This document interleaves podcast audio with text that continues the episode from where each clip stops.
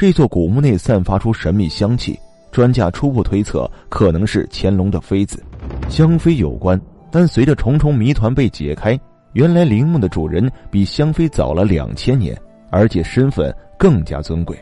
今天就带大家一起来探索这座两千年来都散发着香气的汉朝古墓，究竟是哪位帝王？里面的文物都有哪些？天色蒙蒙，江西村民发现了一个深不见底的大洞，这个洞口满是新土。这里是关西村的郭墩山，一直流传着古墓的传说。显然已有神秘人来此盗墓，村民将这一消息赶紧汇报至电视台。不久，考古所的杨军就接到指令，慌忙赶来。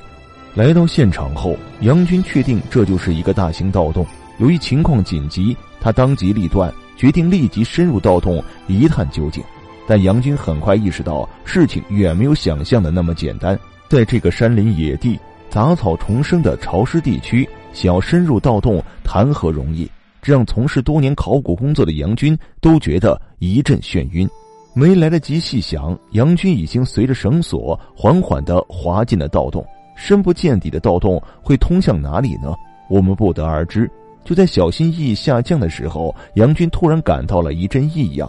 下降到近五层楼的深度时，突然出现的特殊气味扑鼻而来。突然觉察到的异样，让这个意外现身的古墓充满神秘。随着绳索一点点的延伸，杨军也越降越深。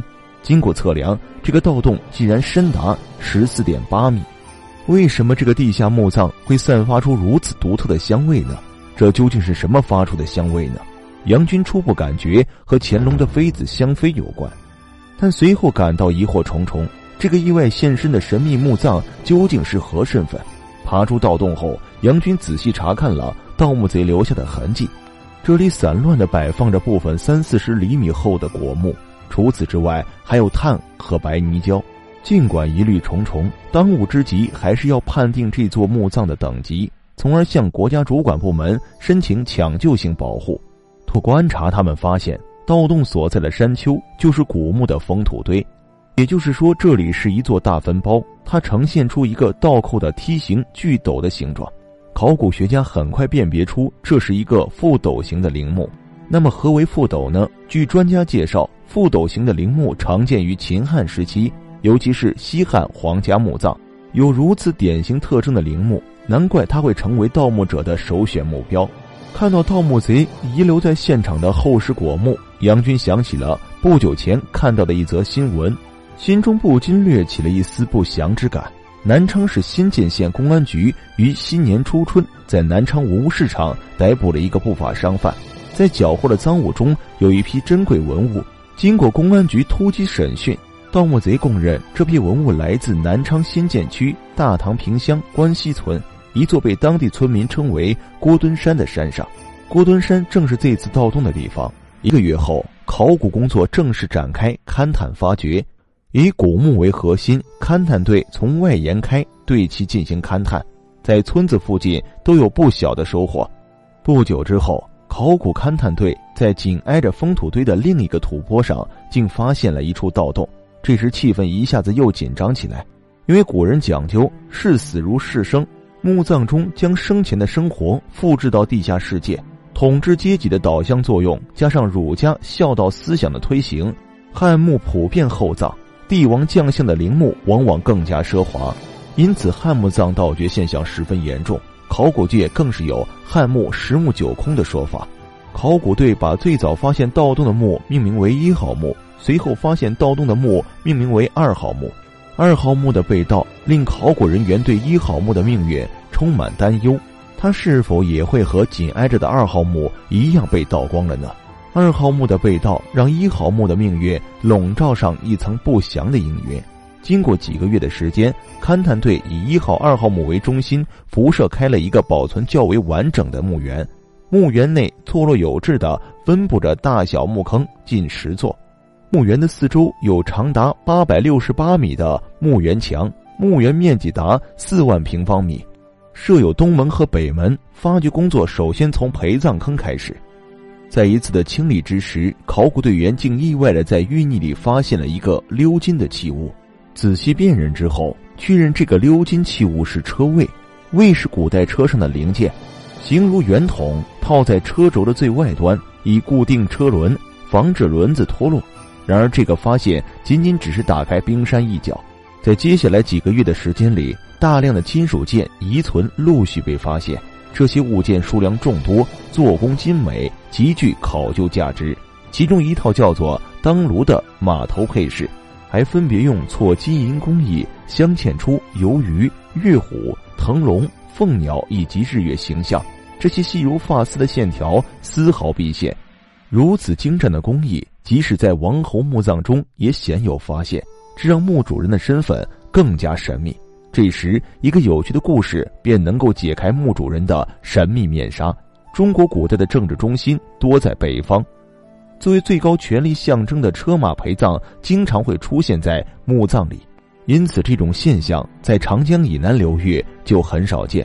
即使此前在广东南越王墓中发现过有模型车马，也从未见到过真实的车马坑。往往使用真车马陪葬都是皇帝或者显赫贵族的权利。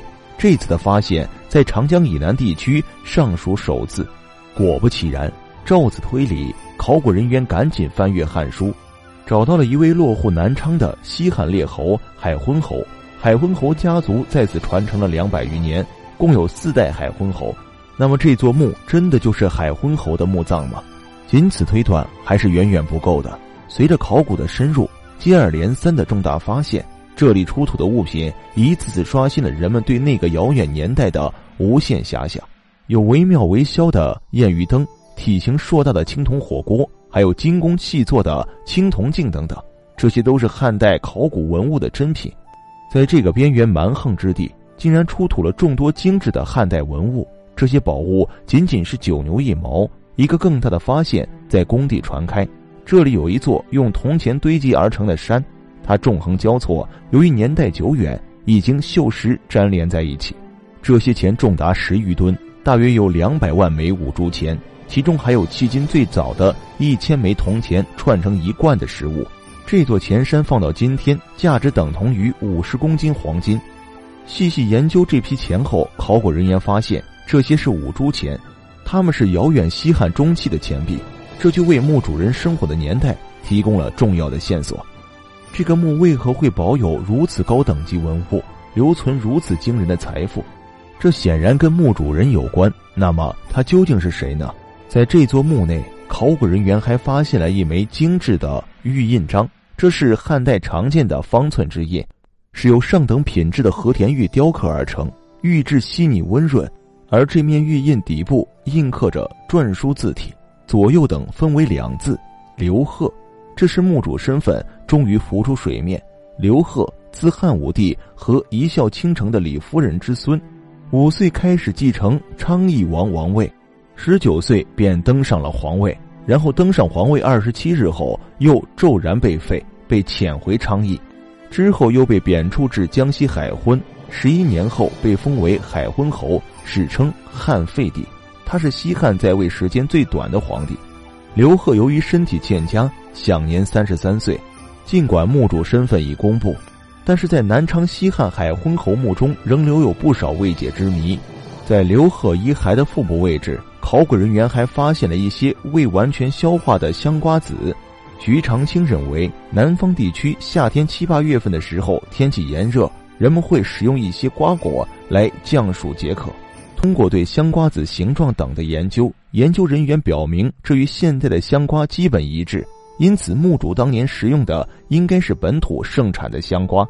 徐长卿据此推断，刘贺去世的季节应该是在夏天。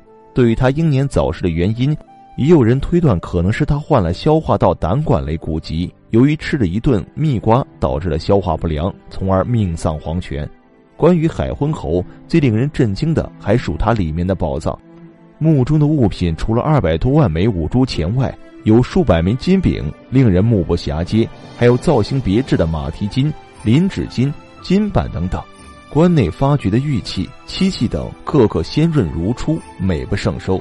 无论是出行的座驾、赏玩的把件，还有那些精妙绝伦的响乐乐器、饮酒用具，都让这个远在千年前的朝代重现在我们眼前复活。关于墓中的香气。专家解释道：“这种保存如此之久的香气，暂不得而知。随着考古学的发展，或许墓葬中神秘的香气，在不久的将来